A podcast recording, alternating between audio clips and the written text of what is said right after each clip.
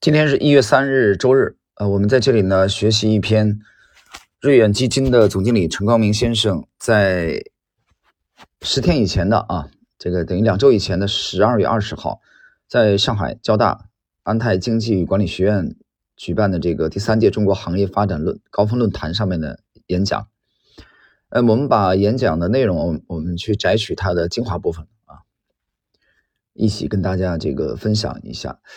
那么可能还有人对陈光明不太熟悉啊，陈光明这个我们在之前的这个节目里边曾经有啊有过这个分享他的呃这个投资投资经历啊和他的精彩的这种啊观点，但是还是要简单的介绍一下这个陈光明，还是有许多听友可能对他不太熟悉，他是瑞远基金的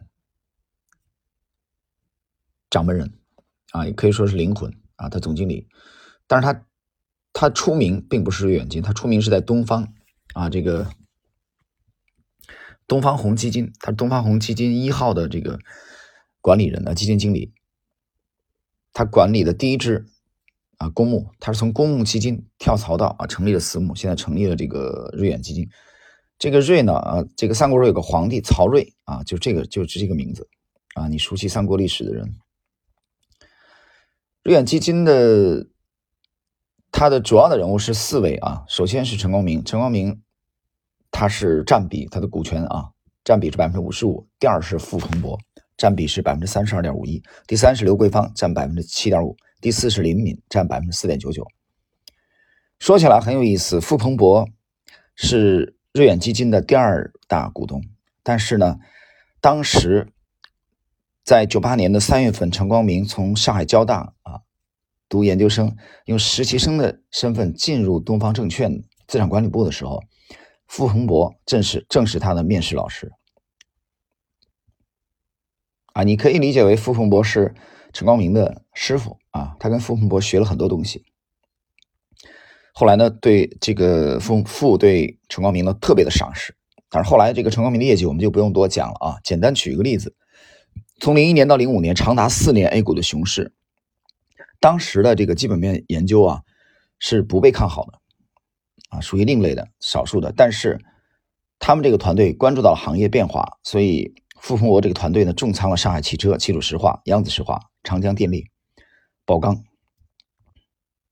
你熟悉我们这个系列节目，你就知道我们当时我们有不止一次的复盘啊。那个阶段其实最主流的就是这些股票，啊，俗称五朵金花。哪五朵金花呢？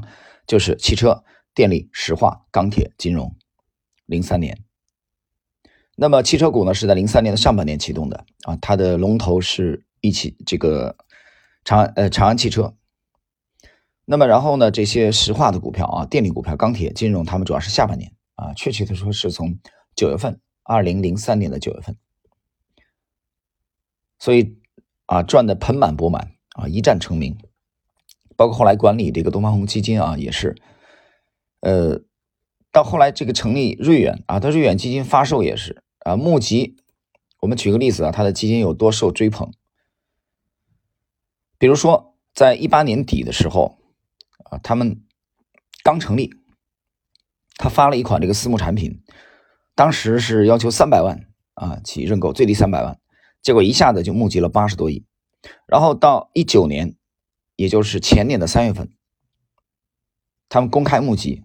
啊，公开募集产品就是第一支基金是瑞远成长成长这个价值混合，他们当天就拿到了七百一十亿的认购金，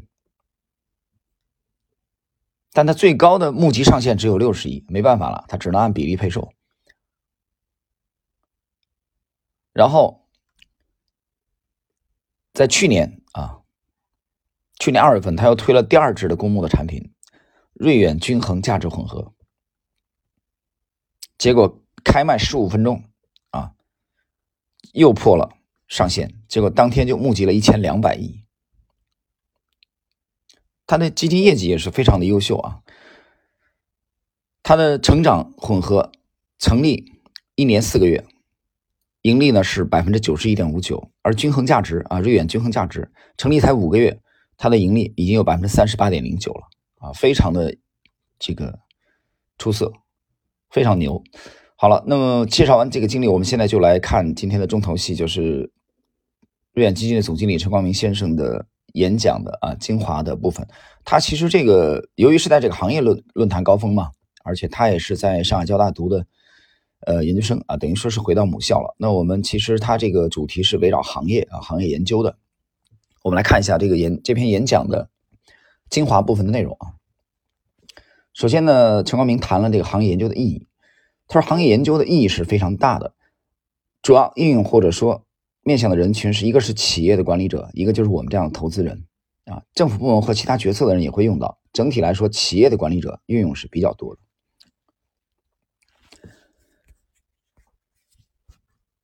那么，作为投资人。我们平常接触的企业家比较多，根据我们的观察，企业家往往是自己所处行业的专家，对行业的商业模式、啊核心竞争力，对如何运用行业特性进行人才匹配、激励约束机制建立、文化价值观以及寻找什么样的人都非常有深入的理解和洞察，这也是企业管理者必须要考虑的。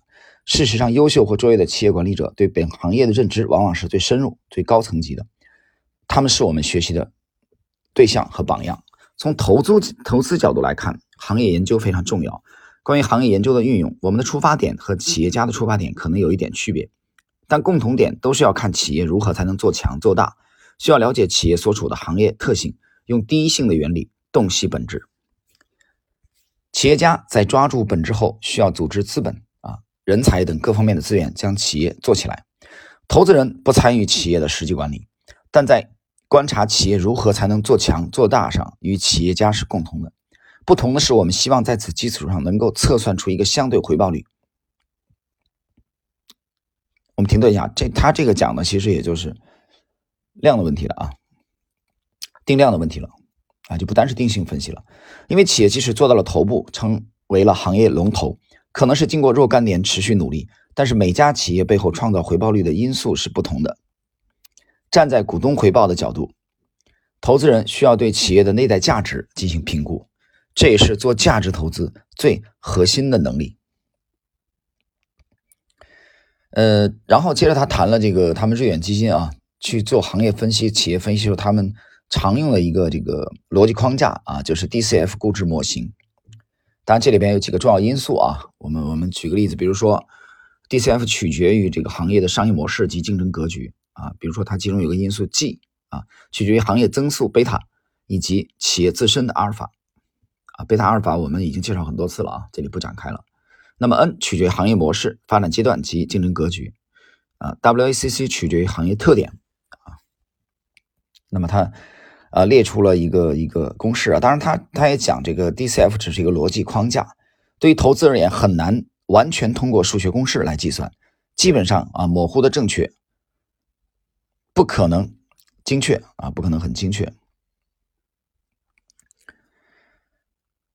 那么接下来啊，稍等一下，这个来稍等一下，网速啊，网速有一点问题。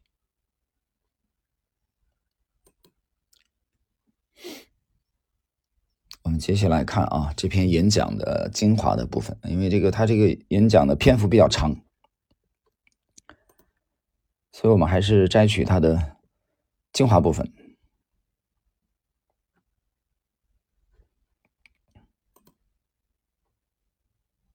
好，我们来看，呃，作为二级市场的价值投资的机构，我们追求的是获胜的概率，而不是获胜的量级啊，数量级那个量量定量的量啊，量级阶级的级。我们解释一点，通俗一点讲，他要的是啊赢的可能性啊获胜的可能性，而不是能赢多少啊。他把首先考虑的是要赢。而不是说一定要大赚，不是这样的。因此，我们很少去参与初创型公司的投资啊，就是说不是我要猛赚一把啊，赌的心态，这个这个赌的因素啊比较少。他追求确定，实际上也就是追求高确定性。这一点其实也是巴菲特的风格，但是索罗斯跟巴菲特还是有一些区别。相对来说啊，索罗斯对赢的这个这个幅度啊特别特别的看重的，所以两种风格还是有有区别。呃，首先在乎赢，这个我之前在节目里面我曾经讲过很多次。我用围棋做比方，因为我本身是一个业余围棋手啊。啊，业余四五段这种水平吧，呃，不也不算很高，但是呢，嗯，还是懂一点点围棋的皮毛。就是里边有一种风格啊，你比如当年的李昌镐，这个统治了世界围棋坛的十七年，啊，霸一代霸主。李昌镐应该是七五年出生的吧？那现在肯定不行了，因为年龄大了嘛，对吧？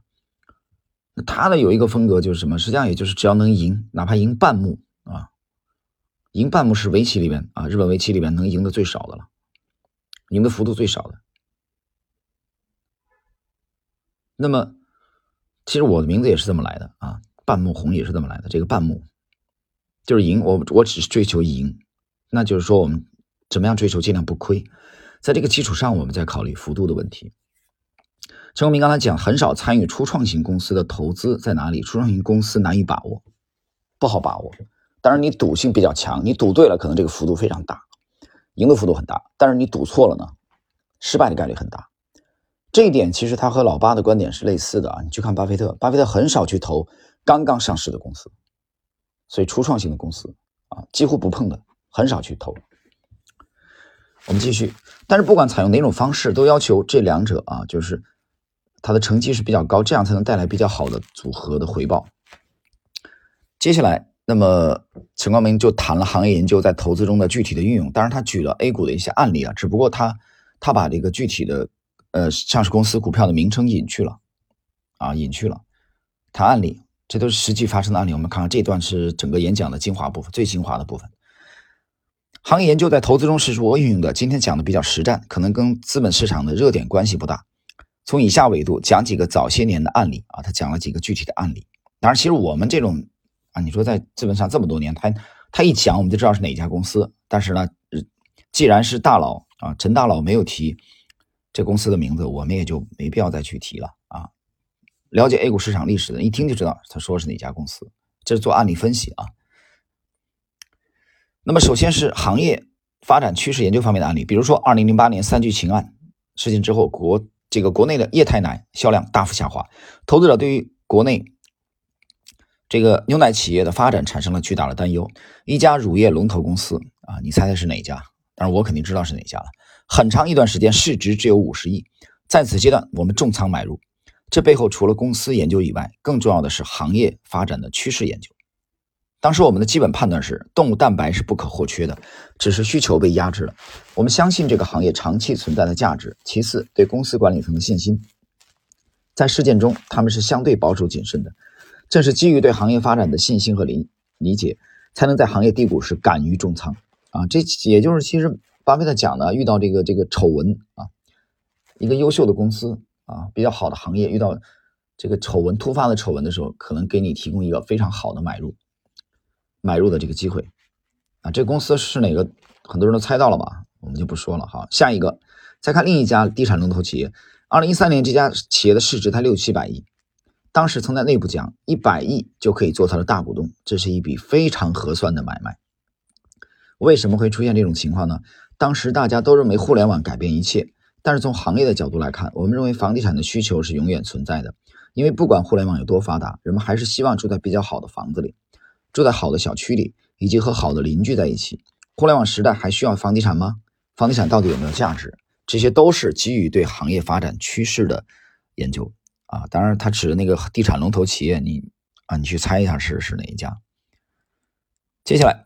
其次是行业模式演变方面的案例，你会发现行业企业有时做着做着会出现新的变化。